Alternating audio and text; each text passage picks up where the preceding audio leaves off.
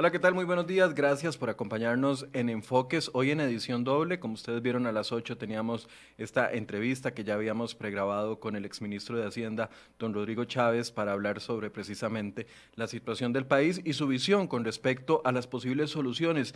Y ahora, eh, a esta hora, vamos a tener una conversación que me parece muy interesante, pero además de interesante, eh, tiene una fundamentación para mí eh, y un nivel de credibilidad mayor por el tema de que viene de la Contraloría General de la República, ente que entiende cuáles son las soluciones que verdaderamente necesita el país y ente que además eh, ha insistido en que estas soluciones deben de llegar de manera urgente al país para evitar un mal mayor en las finanzas públicas. Por eso le doy la bienvenida a la Contralora General, doña Marta Costa, que nos acompaña esta mañana. Buenos días, doña Marta, gracias por estar con nosotros acá en Enfoques. Muy buenos días, Michael. Para mí es un gusto poder compartir con usted y con la audiencia, por supuesto, sobre estos temas que son realmente importantes para el país. Doña Marta, le, decía, yo no, sé, ahora que estamos en época de huracán y es un tema muy serio, pero no, no sé si, si, usted comparte este sentimiento, pero hace el 17 de septiembre, por ahí, en esa época, cuando salió la propuesta de gobierno para una posible negociación con el Fondo Monetario Internacional, vino eh, eh, la reacción, el rechazo, tuvimos tres o cuatro semanas muy complicadas en las calles y, en ese momento yo sentía el, el, sentido de urgencia, valga la redundancia, como más a flor de piel, como que todos teníamos ese sentido de urgencia de llegar a una solución. Hoy, 2 eh, de, de noviembre, 3 de noviembre, y viendo de que el gobierno está en una mesa de diálogo que hasta el 21 de noviembre sabremos si hay alguna solución, ahora me siento como en un impas, como en el como en el ojo del huracán, donde todo está muy calmado en este momento, sin embargo uno ve que viene o que puede venir una parte violenta. No, sé si usted comparte conmigo que, que hay un sentimiento de que no, no, hay, no hay urgencia en este momento, o usted piensa distinto.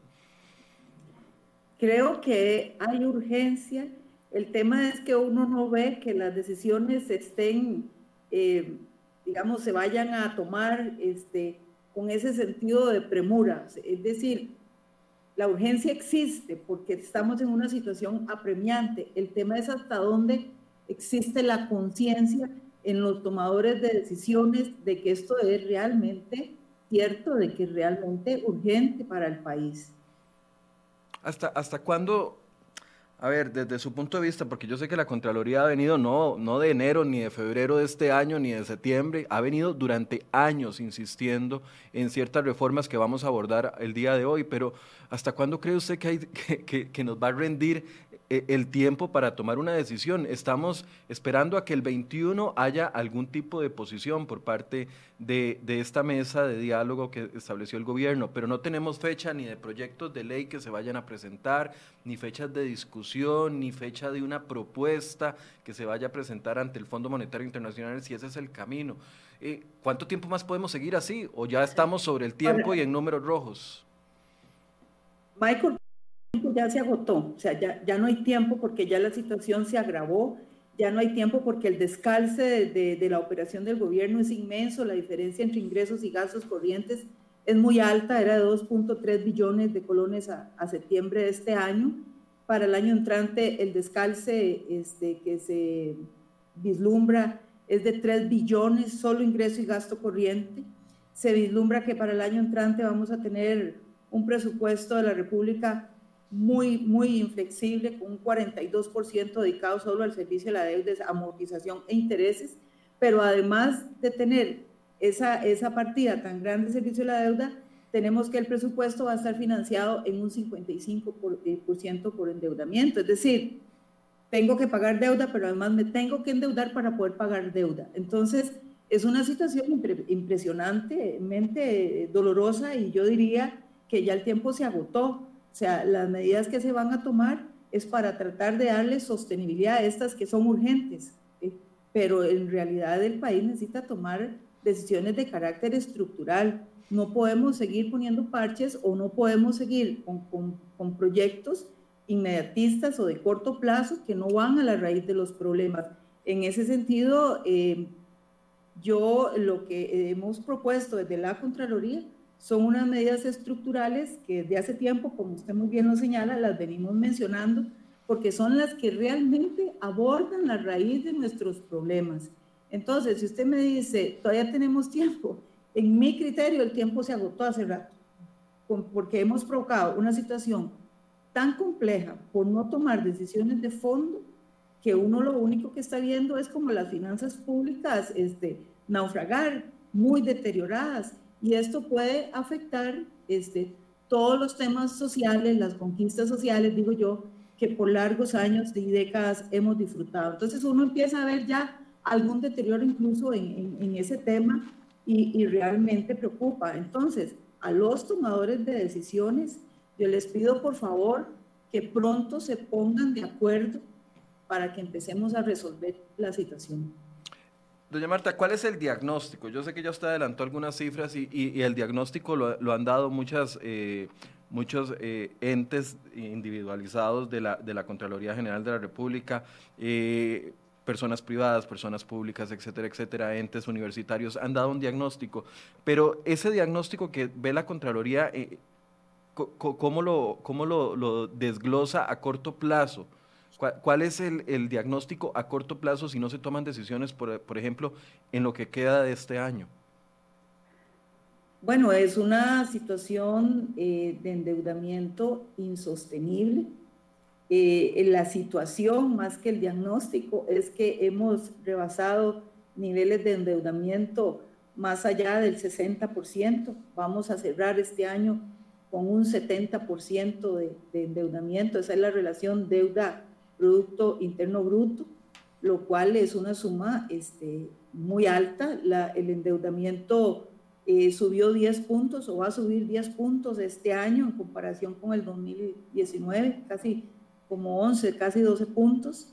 Eso es alarmante y esto también se debe a que, bueno, ya traíamos una situación este, deteriorada, pero la COVID al, al, al, al provocar la caída de los ingresos y al provocar la caída de la producción, hace que esta brecha se ensanche, porque entonces el gobierno ha tenido menos ingresos y el nivel de gasto ha continuado este, eh, subiendo a pesar de algunos esfuerzos que se han hecho. Entonces, eh, la situación es esa, unos ingresos a la baja, unos gastos a la subiendo y el nivel de endeudamiento ensanchándose cada vez más. Entonces, como hemos podido observar también internacionalmente, se han deteriorado algunos este, indicadores de riesgo, etcétera, y eso hace también que este, al gobierno de la República se le vaya a encarecer la obtención de recursos en el mercado internacional. Entonces, eh, ahora eh, en estos meses hemos podido observar cómo se han aprobado algunos créditos internacionales este, en la Asamblea Legislativa con el propósito de hacer un cambio, eh, porque esos créditos tienen tasas eh, de interés mejores que las que ofrece el mercado local. Entonces, se han estado adquiriendo esos créditos para cambiar deuda cara por deuda este, más barata y también para enfrentar algunos gastos este, que ha generado este, la pandemia. Entonces, la situación no es sencilla, es bastante compleja, Michael. Eh, y, lo que preocupa es la insostenibilidad de la deuda. ¿Por qué es esa preocupación? Bueno, porque la deuda en sí, la amortización y los intereses que son crecientes van estrujando el resto de los gastos que podría hacer el gobierno para cubrir su operación. Entonces, como anteriormente dije, si tenemos un 42% eh, para el servicio de la deuda en el presupuesto, tenemos un 25% para remuneraciones, un 25% para transferencias corrientes. Eso lo que quiere decir es que para el resto de partidas lo que va a quedar ahí es un 8%. Entonces eso lo que refleja es un presupuesto sumamente inflexible, atado, porque hay destinos específicos también que atan el presupuesto de la República. Entonces, lo que uno ve es un deterioro también en la calidad y cantidad de los servicios que, que presta el, gobierno de la República, las instituciones que están dentro del presupuesto. Entonces, la situación es realmente compleja. Doña Marta, ustedes proponen eh, al menos siete, siete reformas eh, urgentes están divididas en reformas por el lado del ingreso y reformas por el lado del gasto. ¿Es así? Sí, ¿Por qué, ¿Por qué por ambas vías? Bueno, porque para poder cerrar esa brecha que tenemos entre el ingreso y el gasto, hay que aumentar el gasto y hay que contener, disminuir el gasto, hacer un gasto de calidad, tener un gasto eficiente. Entonces, por ambas vías, esas son las, eh, digamos, propuestas de la Contraloría para precisamente tener más ingresos y controlar el gasto.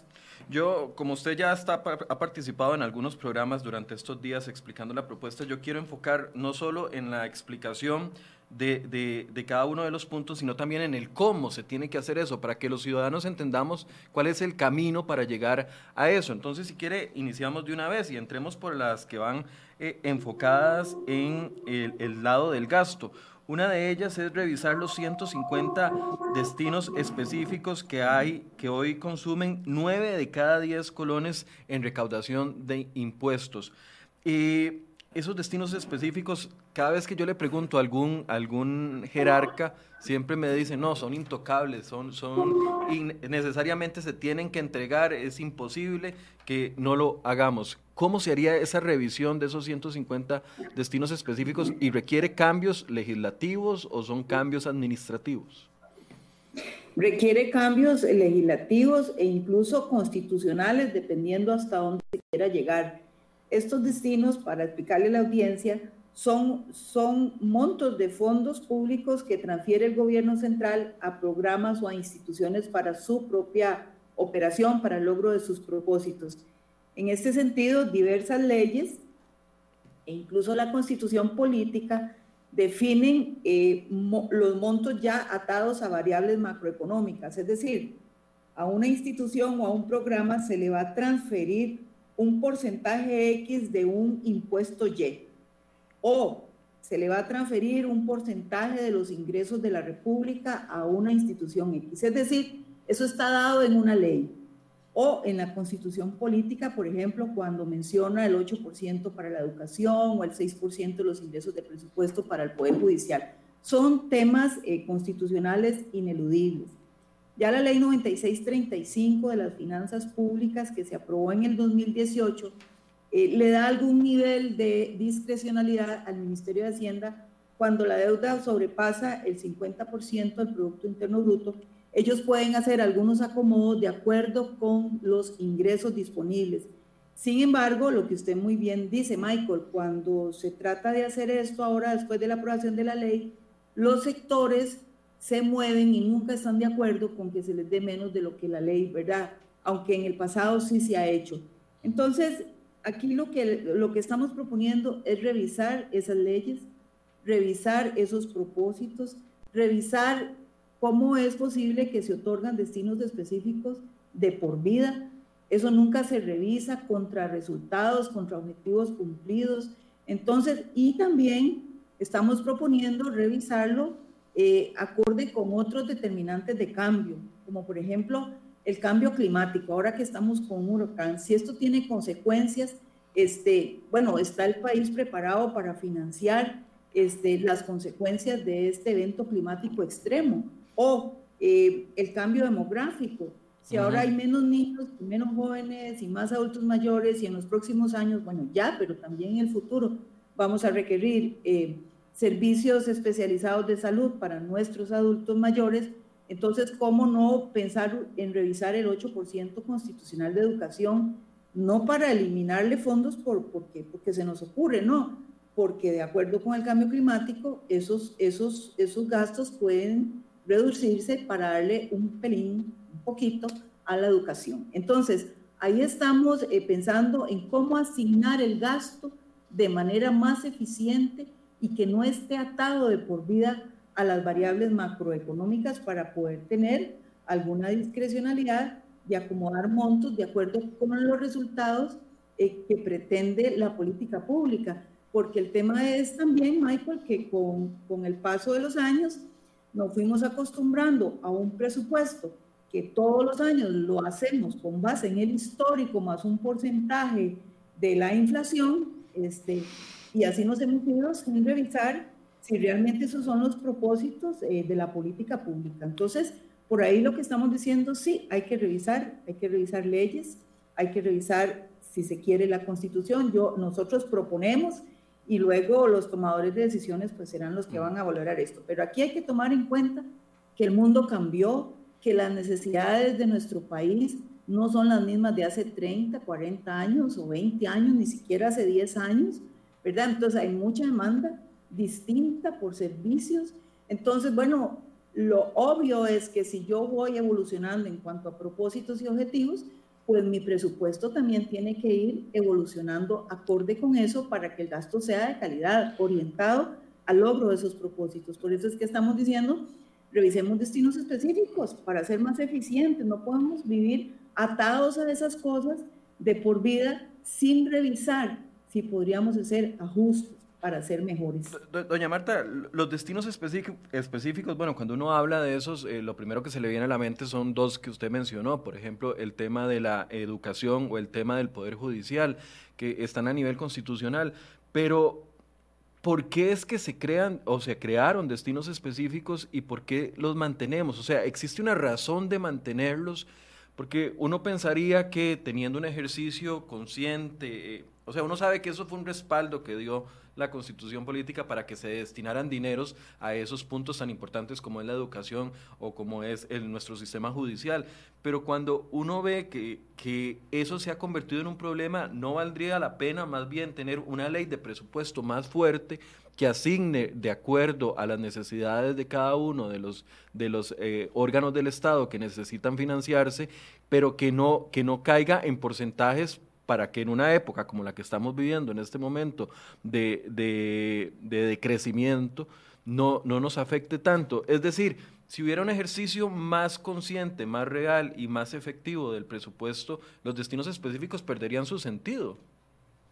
¿O no? Pues sí, pues sí perderían el sentido. Lo que pasa es que cuando estos eh, eh, destinos se crearon, había una necesidad por impulsar la educación y yo sigo estando de acuerdo en que eso exista.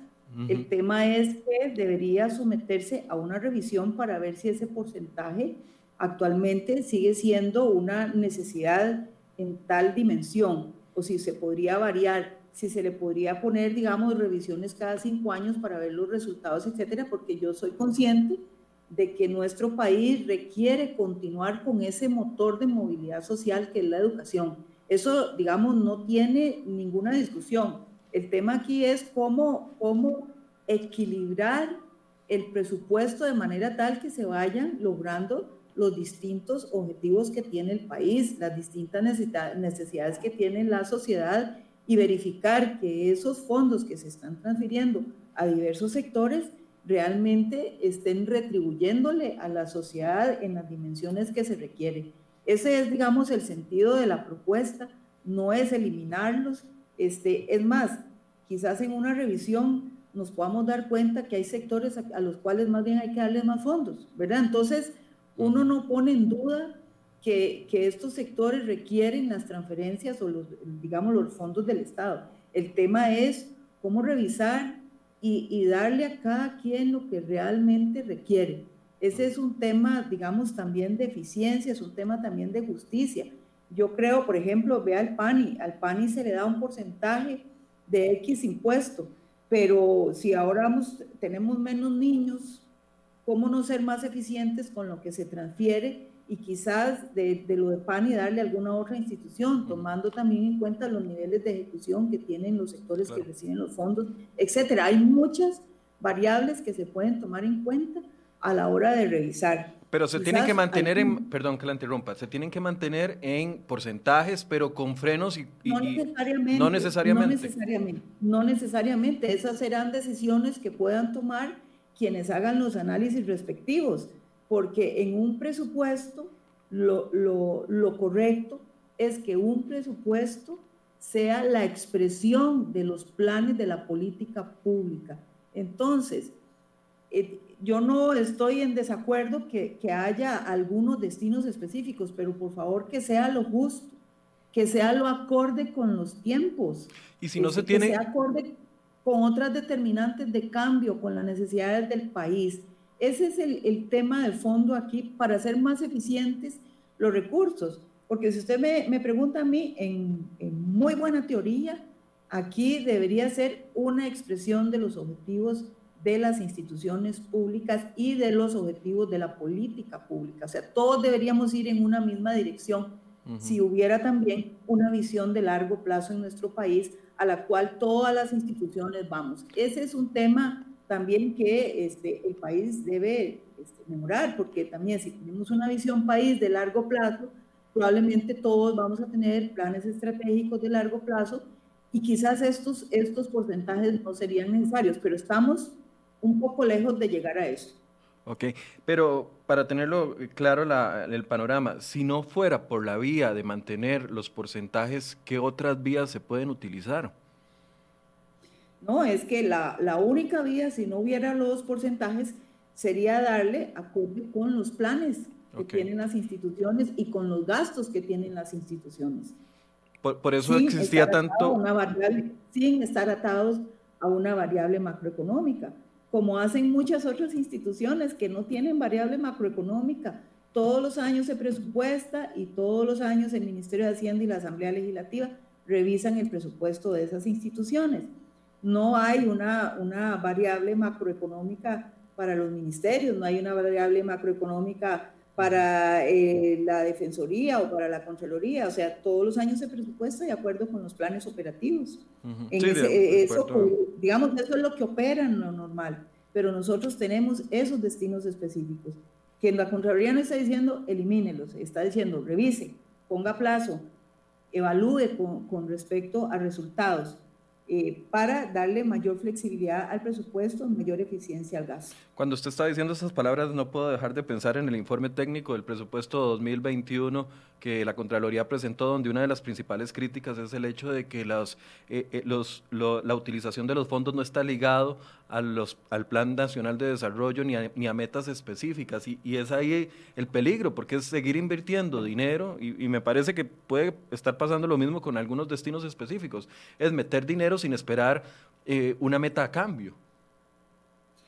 exacto, eso es precisamente lo que estamos diciendo evalúe contra resultados, póngale plazo, qué sé yo, bueno, yo lo destino específico, pero cada tres años usted me va a dar cuentas de los resultados, cada año para poderle dar el próximo año. Ese es, ese es un tema eh, que hemos dicho, y sí, también el, tema de la vinculación plan-presupuesto es un salto que tiene que dar el país, porque no todos eh, los, los, planes están ligados este, con el presupuesto, ni tampoco este, con el con el Plan Nacional de Desarrollo. Doña Marta, la forma de hacerlo, ¿qué sería? ¿Una comisión del Ejecutivo? Eh, eh, ¿Está en manos solo del Ejecutivo que revise los 150 destinos específicos y que haga una propuesta a la Asamblea Legislativa? E, ¿El cómo hacerlo? Eh, ¿Cómo sería? ¿O una comisión legislativa que, especial que analice todos los, los, los destinos específicos y haga una propuesta? Creo que tiene que ser un grupo especializado este, que pueda hacer los estudios técnicos, ya sea en el Poder Ejecutivo o incluso la Asamblea Legislativa, con un equipo de expertos. Me parece que eso es un tema ya de, sentarse a hacer la, la, revisión concreta y plantear quizás para un grupo de destinos específicos este, los cambios, porque aquí no estamos pretendiendo ir a los 150 casos ya, pero porque, porque las medidas de carácter estructural, Michael, son graduales. Eso hay que tenerlo muy claro. O sea, no podemos esperar a hacer este cambio de hoy para mañana ni en unos meses siquiera, porque si, si va a requerir cambio legislativo, pues ustedes sabrán lo que eso significa en nuestro país. Es un, todo un proceso de discusión importante y por ello no estaríamos pretendiendo este cambio ya. Pero aquí es muy importante tener en cuenta que las medidas de carácter estructural son de mediano y largo plazo para ver los resultados y que aparejado a esto pueden ir otras medidas de corto plazo o más, más inmediatas para ir de la mano con todo. Es decir, en concreto, si no empezamos hoy con las medidas de carácter estructural, a la vuelta de los años vamos a estar en igual o peor situación si no empezamos ya. Bueno, y eso... Lo, Adelante, adelante, adelante. No, no, Por si están pensando, ah, bueno, es que esto entonces no nos va a dar resultados, no nos va a ayudar con la situación. Claro que va a ayudar con la situación en el mediano y largo plazo, porque aquí estamos pensando no solo en nosotros, sino también en las futuras generaciones. Ahora, usted me dice, bueno, ¿y, qué hacemos en lo inmediato? Bueno, lo que tenemos que tomar medidas es para empezar a estabilizar la deuda. Claro. Que veníamos, veníamos trabajando o, o veníamos, había el país aprobado la ley 9635 que estaba generando mayor recaudación, que había corregido algunos temas de empleo público y sabíamos muy bien que hacían falta las medidas de carácter estructural, porque la ley 9635 lo que venía a dar era precisamente como ese, ese alivio temporal para empezar a tomar medidas de carácter estructural. No habíamos empezado en eso cuando se viene la pandemia, ¿verdad? Entonces, ahora, ¿qué sucede? Tenemos problemas, eh, tendremos problemas de liquidez, problemas eh, importantes relacionados con el tema de la deuda, que tenemos que tomar medidas de muy corto plazo, pero las medidas de carácter estructural no podemos como país dejarlas de tomar, porque todo aquello que usted pueda hacer en el corto plazo, a la vuelta de los años nos va a tener en la misma situación si es que en algún momento logramos medio salir de la situación. Entonces, tomar en cuenta eso, a la raíz de los problemas son las medidas de carácter estructural que nos puedan dar estabilidad a la deuda, que puedan bajar el gasto y aumentar los ingresos.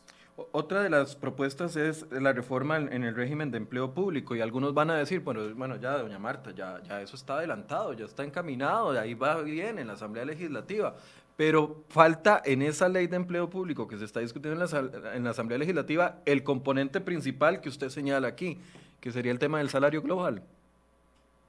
Bueno, vamos a ver. Aquí hay que recordar que empleo público no es solo remuneraciones. Quizás es el, el tema del que más se habla, porque en realidad la remuneración es un tema que nos dispara el gasto todos los años. Pero también tenemos que pensar que el empleo público debe tener un enfoque integral desde cómo contratamos, cómo desarrollamos, cómo desvinculamos a nuestros servidores públicos. Eh, esos son temas importantes y, pasando, por supuesto, por la remuneración. Actualmente hay un proyecto de ley en la Asamblea Legislativa, como usted lo señala. Eh, sin embargo, eh, ese proyecto en su versión 1 y 2, que fueron las que revisó la Contraloría y sobre las que emitimos un criterio, ahí mencionamos algunos temas que nos parece hay que revisar y fortalecer a ese proyecto. Uno, por ejemplo, el tema de que sea aplicable a todos los funcionarios públicos, porque el proyecto, la versión 2, estaba exceptuando a los funcionarios y funcionarias de las empresas en competencia. Entonces, una observación es, bueno, ¿por qué hacer esa diferencia? vamos todos porque todos somos servidores públicos. Eh, porque precisamente uno de los temas que actualmente nos aquejan en el sistema de empleo público es que tenemos cerca de 14 distintos regímenes de empleo público y una gran dispersión de normativa, una gran dispersión en materia salarial, etcétera. Entonces, ¿cómo, cómo si empezamos con una ley marco, que es lo, que, lo ideal, lo que siempre la Contraloría ha venido proponiendo, entonces si empezamos a hacer excepciones desde que se crea la ley, no me puedo imaginar después cuando empiecen a salirse todas las demás, porque eso ha pasado en materia de contratación administrativa, ha pasado en la ley de la administración financiera, que finalmente no le aplica a todo el mundo y por eso tenemos un desorden y una gran dispersión. Entonces, la Contraloría está proponiendo que sea para todos los funcionarios y funcionarias. También dijimos que el tema de las familias se nos parece muchísimo al tema de los distintos subregímenes y que no vemos la diferencia. Entonces, y además, eh, propusimos que se incluya en la ley eh, el tema del rendimiento y de la evaluación del desempeño con este, un poco más de detalle de información, porque en realidad no se está cubriendo. Y finalmente, eh, sobre el tema del salario global, con el cual la Contraloría está de acuerdo, porque ese es un tema que genera mayor transparencia, que genera mm, mayor equidad. Eh, sí pensamos que la que la metodología que está propuesta en, en, ese, en ese proyecto es bastante compleja.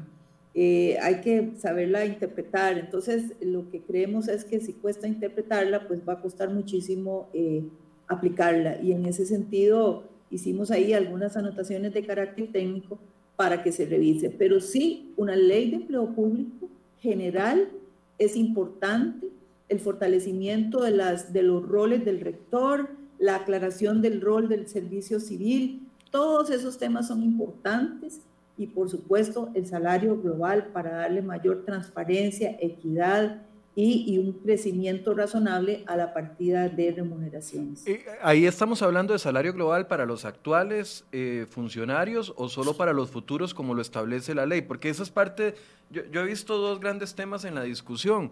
Uno es si incluimos o no a los, a los funcionarios actuales o si lo dejamos como lo proponía eh, Mideplan solo para funcionarios futuros.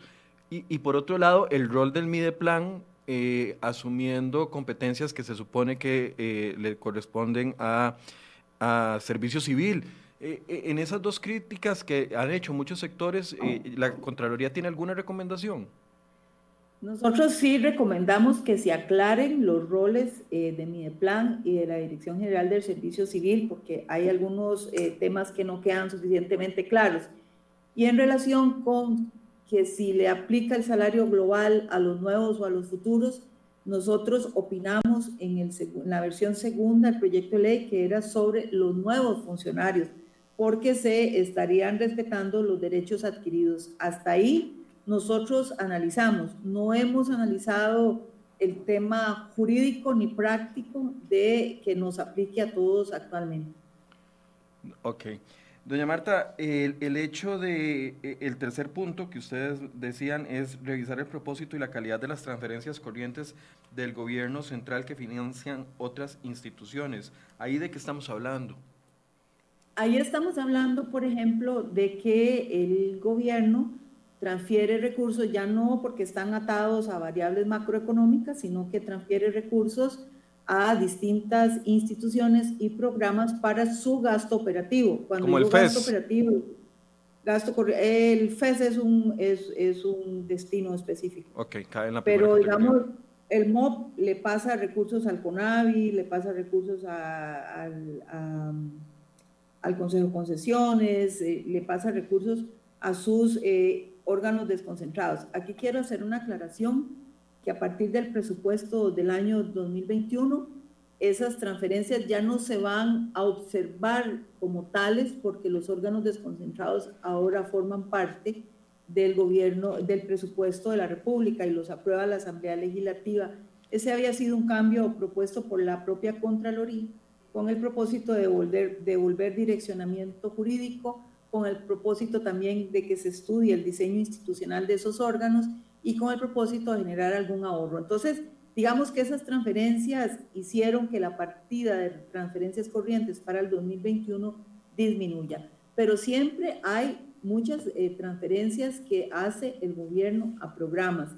En ese sentido, estamos pidiendo lo mismo, Michael, que se revise si esas eh, eh, transferencias son necesarias, son justas, si se podría poner una evaluación periódica para que rindan cuentas sobre los resultados obtenidos, este, si se pueden eh, disminuir eh, para unos sectores y dárselo a otros. este tema de las transferencias es muy parecido al de los destinos específicos y al de las exoneraciones, que eso ya por el lado del ingreso, pero lo que se busca es hacer asignaciones presupuestarias eh, justas y acordes a las necesidades del país, de manera que eh, podamos ser más eficientes en el gasto. Cuando la Contraloría este, esta situación que nos explicaba ahorita, como por ejemplo lo que está pasando en el 2021 con el presupuesto del MOP, utilizando ese como ejemplo, eh, el espíritu era que el CONAVI eh, tuviera más ligamen al MOP, por así decirse, a, la hora de, de, de, su presupuestación, pero lo que no me queda claro es si la sugerencia decía o, iba enfocada en que el MOP, como ente rector de todo el sector, prepare él mismo los presupuestos y revise y tenga un control sobre los presupuestos que están ejecutando las diferentes entidades asociadas, los, diferentes consejos, concesiones, eh, CONAVI, etcétera, etcétera. Porque si el punto es nada más que la plata llegue al MOP y ya no se traslade eh, o, que se presupueste dentro de uno mismo, eh, no le veo el ahorro. ¿Cómo, es que se generaría ese ahorro? Bueno, entonces vamos a ver. Cuando el presupuesto lo genera el MOP en acuerdo con los órganos desconcentrados, porque no se trata aquí eh, de que sigan trabajando como islas, se trata de que el Ministerio Rector tenga un mayor direccionamiento político, tenga mayor conocimiento de lo que está sucediendo, porque en la experiencia eh, de la Contraloría, cuando esos presupuestos venían aquí, había mucha, mucha, vamos a ver, no estaban tan ligados, para decirlo de alguna manera. Entonces, esas transferencias, el MOB siempre las va a seguir haciendo, pero por supuesto que ahora puede discutir, discutir más, puede estar, debe, no es que puede, debe estar más cerca, vigilando el uso de esos recursos, este, tiene que haber una mayor, digamos, este, unicidad ahí con esos órganos rectores y cálculos que hemos hecho, pues entonces en el momento del proyecto de ley habíamos calculado acerca de un punto ciento de ahorro del Producto Interno Bruto, en solo, digamos, e, ese acomodo de transferencias. Ahí decir que lo importante de este cambio no es solo el ahorro, sino también esa mayor eficiencia a la hora de la asignación, mayor eficiencia en el logro de objetivos y mayor, digamos, direccionamiento político. Es que no puede ser que un órgano desconcentrado ande por ahí sin rendir las cuentas que tiene que rendir. En ese sentido, ya, digamos, se refleja eh, en la disminución de transferencias a nivel del presupuesto de la República, aunque sí, como usted muy bien lo señala, este, siempre el MOB va a tener que trasladar a, los órganos desconcentrados. Pero aquí también hay un tema de diseño institucional que se debe revisar a futuro, porque esto todavía está en una transición. La ley dio dos años para que los presupuestos formaran parte, de estos órganos formaran parte del presupuesto de la República, pero luego habrá que estudiar temas de duplicidades que puedan tener estos órganos este, lo cual podría generar mayor este, eh, ahorro al, gobierno de la República. Ah, sí, a eso quería llegar. Va muy ligado a, a, un tema de reforma institucional, porque de nada sirve, digamos, tener, eh, por ejemplo, en el MOB, ingenieros en todos los, en todos los consejos y en todos los, eh, en el CONAVI, en el Consejo de Concesiones, en el CTP, por ejemplo, utilizando el caso de ingenieros o de periodistas y, tener siempre la misma estructura, si se pudiera eficientizar y hacer más pequeña la estructura para que genere los ahorros verdaderos. E, este primer ejercicio es un intento, pero podría irse afinando en los próximos presupuestos, entonces, con, con estos componentes de diseño institucional. Este, digamos, no fue ya un intento, eso ya es una realidad. Ya este, ese direccionamiento político está en manos de los rectores ahora y entiendo yo que Mideplan tiene proyectos para revisar el diseño institucional. Y cuando decimos diseño institucional, Michael, ahí nos referimos al tema de las estructuras de las instituciones y no solo de los órganos desconcentrados, sino en general, ¿verdad? Las estructuras, las competencias, los propósitos, las funciones, porque ahí podríamos encontrar este, duplicidades, no ya dentro de un mismo sector, ¿verdad? Sino entre sectores. En el pasado habíamos hecho, este, habíamos escrito un artículo interesante en una de las memorias en donde la Contraloría manifiesta duplicidades encontradas, por ejemplo, en el sector vivienda, en el sector social. Eh, también Mideplan ha hecho estudios sobre duplicidades en los órganos desconcentrados y creo que hay información bastante eh, valiosa como para empezar a tomar decisiones en ese sentido. También hemos hecho algunos informes eh, de carácter individual sobre instituciones. Habíamos hecho, por ejemplo, el de FONAVE, en algún momento hicimos el de JUDESUR, eh, en donde hemos pedido este tipo de revisión de diseño institucional, que evidentemente no le corresponde hacerlo a la Contraloría, pero que podría generar este, enormes este, ahorros al Estado. El último punto que va por el lado de eh, las reformas eh, enfocadas en el lado del gasto es el tema precisamente de revisar el diseño institucional de todo, de todo el Estado. Eh, a mí esa, tarea me parece una tarea enorme y, y muy complicada de consensuar. Sí, eh, nadie dijo que las reformas eh, estructurales sean fáciles, nadie dijo que no van a tener eh, resistencias y problemas. El tema es que seamos conscientes de que esos son los temas que van a la raíz del problema y que esas son las que nos pueden ayudar a ser más eficientes. El, diseño institucional hay que valorarlo, hay que revisarlo, a ver si las instituciones todavía cumplen con un propósito o si es que ya las necesidades de la ciudadanía cambiaron, si es que hay esos determinantes de cambio, como los cambios estos, los disruptivos que nos han pasado, como la pandemia o los cambios tecnológicos, el cambio demográfico, eh, la escasez de recursos, por ejemplo, o la eficiencia de los servicios. Todos esos son temas que hay que revisar de cara a cómo va evolucionando el entorno. O sea, nosotros no podemos permanecer eh, rígidos desde la institucionalidad de cara a los cambios en el entorno. Tenemos que tener una lectura actualizada e ir cambiando. Tenemos que aprender a ser más flexibles para poder satisfacer las necesidades de la ciudadanía como sector público. Y creo que eso implica cambios importantes. Es más, hay cambios que se pueden ir haciendo desde lo interno de las instituciones públicas sin necesidad de cambiar leyes. Nosotros mismos en las instituciones podemos evaluar cómo simplificar nuestros propios trámites para ser más ágiles, para satisfacer de mejor manera a la ciudadanía. ¿Por qué hay que esperar a que venga una ley? ¿Por qué tenemos que esperar a que nos vengan a cambiar desde afuera? Habrá temas que obviamente tiene que ser por ley, porque son temas que ya están establecidos, como son las competencias, o, pero temas de estructura, temas de servicios y de trámites, esos son cambios que pueden ir generando ahorro, que pueden ir generando eficiencia y que los podemos ir haciendo nosotros mismos. Vea, el tema de, del salario único, por ejemplo, en la Contraloría, se hizo sin necesidad de cambiar la ley de la Contraloría, me explico. este, Lo que se requiere es voluntad, se requiere compromiso, se requiere saber leer el entorno, qué viene, qué necesita la ciudadanía e irnos ajustando a los tiempos. Habrá temas gruesos que se tendrán que discutir en la Asamblea Legislativa porque requieren cambio legal o incluso constitucional.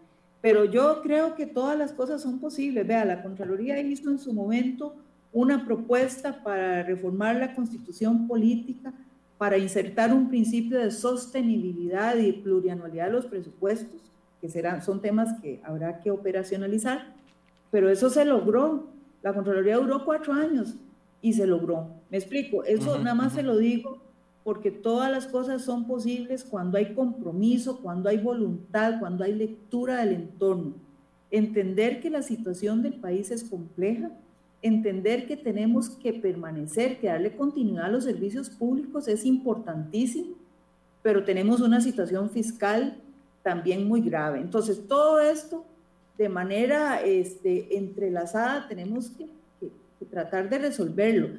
Y repito, yo sé que esto no es fácil, pero eso es lo que es y yo lo digo y lo repito para concientizar, porque si no abordamos estos temas de fondo, no vamos a salir de esta situación. Vamos a ir poniendo parches en el camino que nos dan alivios temporales, pero finalmente en algún momento de la bola de nieve se nos viene. Por eso es que hay que ir gradualmente, hay que priorizar, porque además pretender hacer todo esto de una sola vez es más difícil, porque, porque la cultura nuestra no está lista para eso. No podemos, no hemos podido ni siquiera ponernos de acuerdo.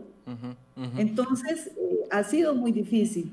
Y ese sentido de articulación, de premura, de congruencia, este, ha sido difícil. Entonces, eh, yo eh, lo que pretendo es, bueno, simplemente ahí pongo sobre la mesa, ya lo hemos venido diciendo, la Contraloría lo ha advertido durante muchísimo tiempo y la esperanza es que ahora que se han abierto esos espacios de diálogo, se tomen en cuenta estas consideraciones junto a otras muchas valiosas que puede haber, este, pero tener la conciencia de que las propuestas deben conocer o deben abordar más bien los problemas eh, en su origen, las causas que originan esto, de manera tal que adelante. Tienen que ser temas muy técnicos y especializados, ¿verdad? También no, es, no es no es a base de ocurrencias que podemos resolver nuestros problemas. No, no, y me, y me, gusta que usted enfoque en que tienen que ser analizados de manera, eh, de manera seria y, y, por, por, especialistas, porque, a ver, cuando hay mesas de diálogos donde se involucra todo el mundo para tratar de traer un consenso, eh, lo, lo, técnico queda prácticamente de lado y, y, ahí es imposible llegar a acuerdos. Eh, es, es muy delicado si no hay especialistas eh, apoyando, porque las soluciones tienen que, analizarse, tienen que modelarse, hay que hacer proyecciones, me explico, tampoco es sencillo. Y yo sí creo que el diálogo es bueno, que es importante que acudan, que conversen, que discutan, pero que requieren tener este, la asesoría técnica para que podamos salir. Y hay algo muy importante también, Michael, que este es un tema eh, que se ha de resolver pensando en el interés general, pensando en el país. No es pensando en sectores o pensando en grupos que vamos a resolver la solución, porque ahí entonces vamos a lo mismo. O sea, es válido pensar en su sector, eso, es, eso, eso no cabe duda. El tema es que no se vale que las propuestas de solución sean pensando en el sector A o B, porque aquí las propuestas de solución requieren que sean pensadas en el bienestar general, en el país. Y eso lo que implica es que todos vamos a tener que aportar un poquito. Es decir, nos va a doler a todos este, las medidas de carácter estructural. Para pasar a las, a, las, a las tres sugerencias con respecto al tema de ingreso, de estas cuatro que usted eh, menciona por el lado del gasto, yo la única que veo encaminada y con sus eh, deficiencias es exactamente la de la de la de reforma de empleo público, porque las otras tres no, no, no están, digamos, materializadas y, consensuadas para poderse discutir, o me equivoco.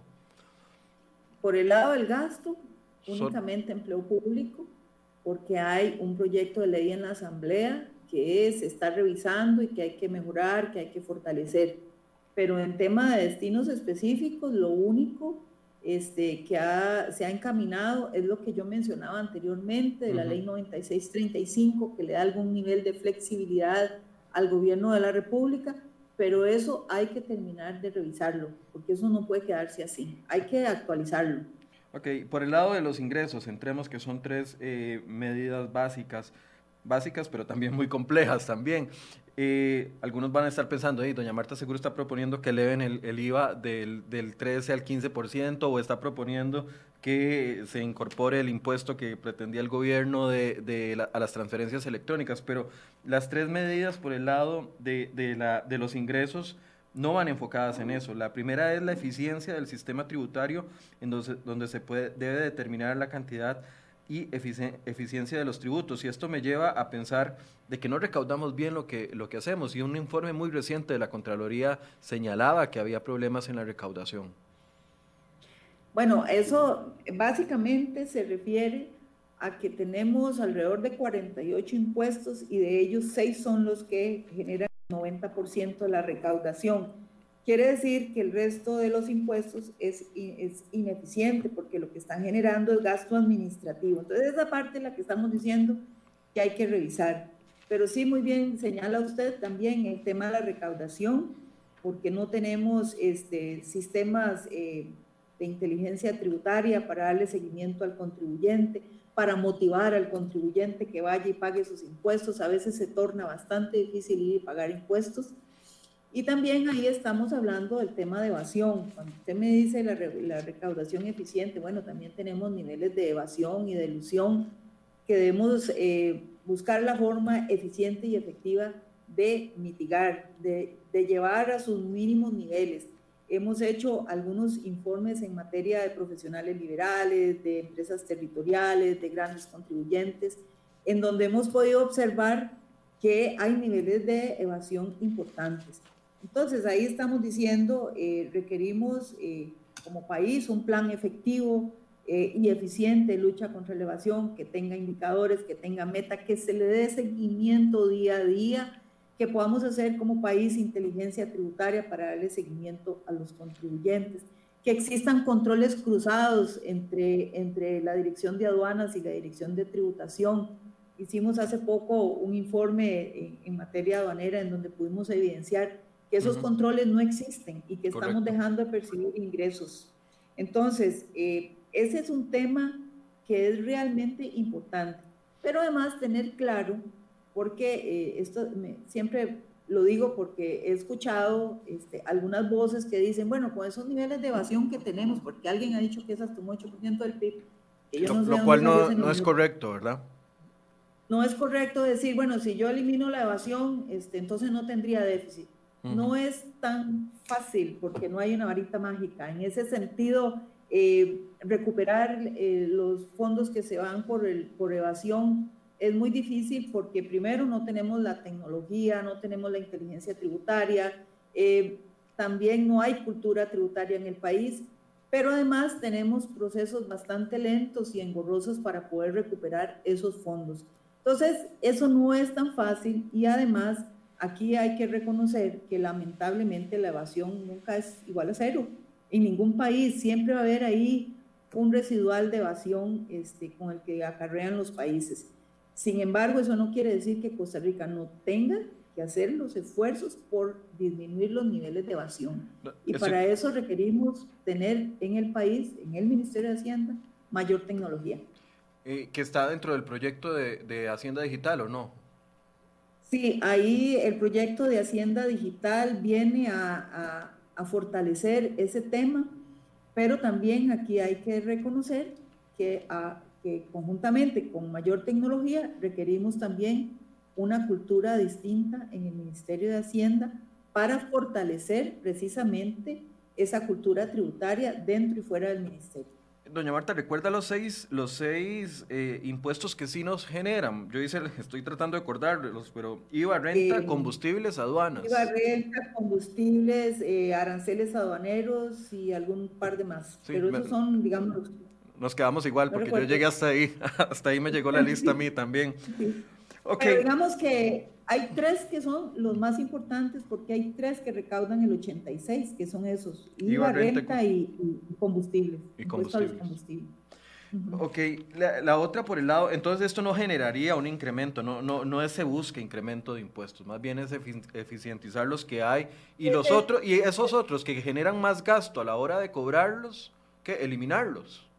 Eso hay que revisar ¿Cuál es el beneficio de eso, verdad? Porque tampoco puedo decirle yo, quítelos todos, pero habría que ver si alguno tiene algún beneficio este, importante que merezca, digamos, de carácter social, porque, eh, pero, pero eso hay que, que, ver cómo se eliminan esos gastos que son innecesarios realmente, ¿verdad? Entonces, ahí, este, esas medidas, como usted lo señala, no estamos proponiendo más impuestos, aunque yo eh, no descarto que haya que eh, definir impuestos como medidas este, de más corto plazo, pero eh, de carácter estructural estamos pensando en esas que hemos mencionado. También dijimos que para generar ahorro requerimos urgentemente que todas las instituciones públicas compren a través del SICOP con el 100% de sus procedimientos, porque hay algunas que dicen, yo estoy en el SICOP, pero ahí no compran todo a través del SICOP. Entonces, si todas estuviéramos ahí con el 100% de los procedimientos comprando, estaríamos generando ahorros al país de un 1.5% del Producto Interno Bruto. Y hay otro tema ahí, este, hay dos temas más, Michael, que, que, no son, digamos, como las más estructurales, pero que generan ahorro y eficiencia.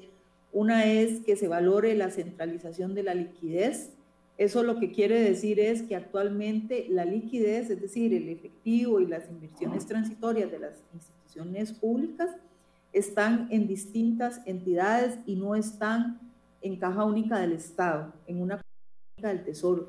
si ¿Nos puede poner un ejemplo para entenderlo, doña Marta? Eh, por ejemplo, eh, la liquidez de la Contraloría se mantiene en la caja única y cuando la Contraloría va a requerir, la caja única le va desembolsando. Eh, hay instituciones que tienen sus recursos en bancos eh, públicos o, tienen, digamos, bonos de Hacienda y entonces, paradójicamente, Hacienda le tiene que pagar intereses por esos bonos cuando podría tener esos recursos en Hacienda, con alguna comisión, porque eso no se descarta. El tema es cómo tener todo en, en una sola, digamos, cuenta para ahorrarle este, costos financieros al Estado. Eh, la Contraloría había hecho hace como un año y medio un estudio muy interesante en donde habíamos dicho, ah, en este momento hay 7 mil, 7 billones, billones, 7 billones de liquidez. Si tan solo un billón de esos se llevara a caja única, que era lo que en ese momento analizamos, tenía probabilidades de ser susceptible de trasladarse a, a la caja única del Estado, le estaríamos generando este, ahorros importantes al país. No me recuerdo ahora la suma, pero era una suma considerable. Doña Marta, ¿Por qué? Eh, porque son, son intereses que dejaría de estar pagando el gobierno, porque habíamos hecho el estudio en relación a las inversiones que hacían en otras entidades. Entonces, ahí digamos, Michael, nada más para cerrar la idea, es que se valore, porque entendemos que hay leyes y todo que no permiten que todas las instituciones tengan sus fondos en caja única, pero habría, había un, un billón susceptible de trasladarse en ese momento. Y el gobierno de la República entiendo que emitió un decreto para eh, proceder, porque genera, en realidad genera ahorros, pero creo que eh, no todas lo hicieron, porque también, eh, bueno, surgieron entonces todo tipo de resistencias y algunos temas legales, etcétera, pero entonces ese es un tema que hay que revisar. es un tema que podría ser el, bueno. El, tema de los superávits, eh, eh, ¿está incluido dentro de este análisis? A mí me llama mucho la atención. Eh, dos, dos, dos, economistas me han puesto el ejemplo, por ejemplo, el ejemplo de que universidades públicas por, no utilizan los fondos que se les trasladan año a año eh, por A, B, C o de razón, no los fondos comprometidos para infraestructura o algo así, ¿verdad? Sino fondos que van quedando ahí y que después los prestan al mismo, al mismo Estado con una tasa de interés. Eh, eso de estar generando superávits, eh, ¿cómo lo analizan ustedes?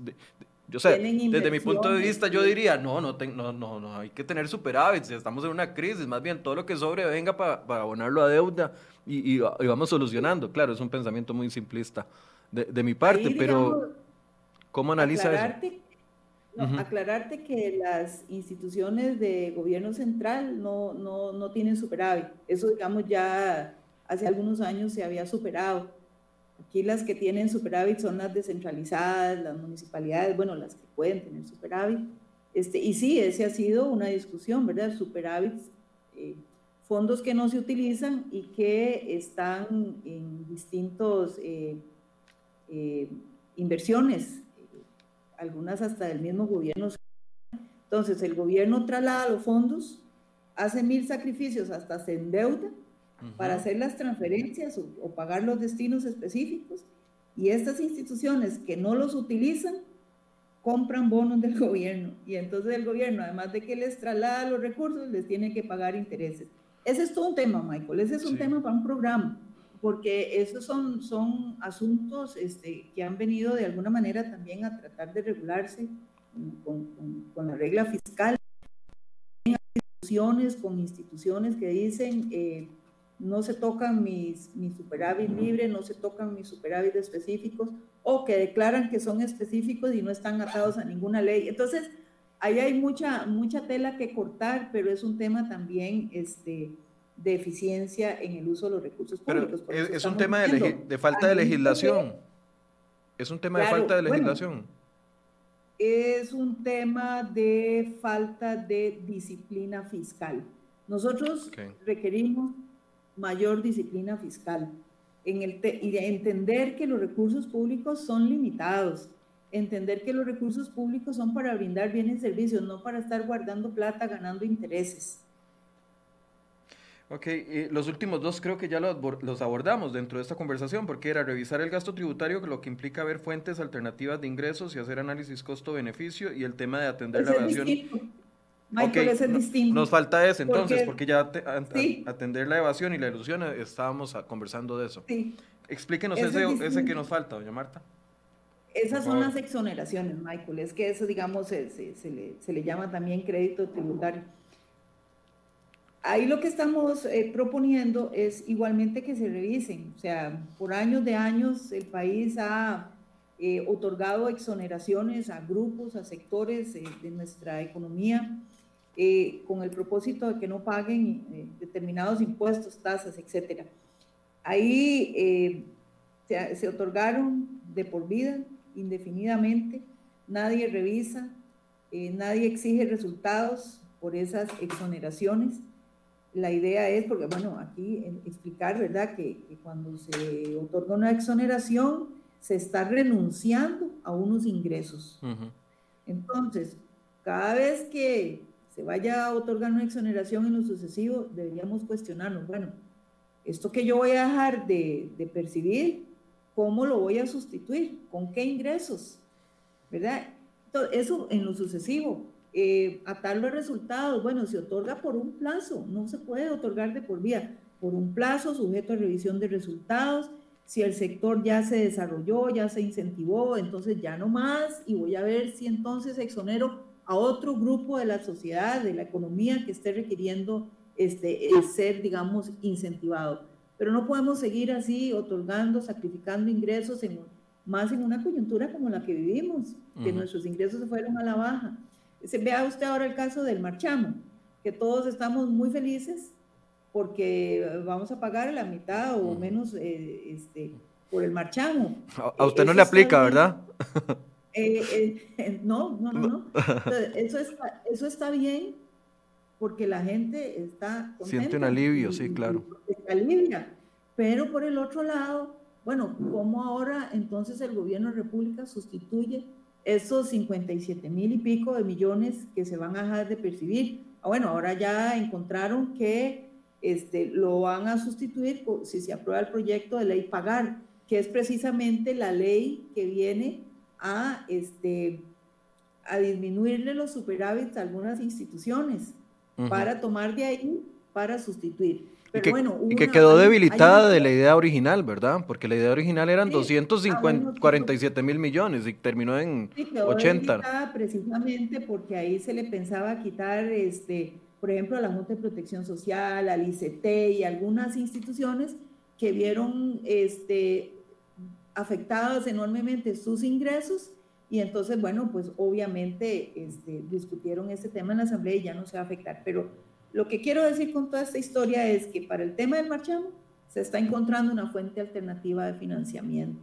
que no la tenía este, inicialmente, pero se otorgan exoneraciones sin que se hagan esos análisis, sin que se identifiquen esas fuentes de financiamiento, sin que se ponga plazo, sin que se evalúen los resultados, y yo creo que el país no está para eso. Eso es lo que estamos diciendo ahí con, esa, con ese tema. Eh, el, estudios del Ministerio de Hacienda eh, mencionan que el país otorga un 5.57 eh, del Producto Interno Bruto en exoneraciones.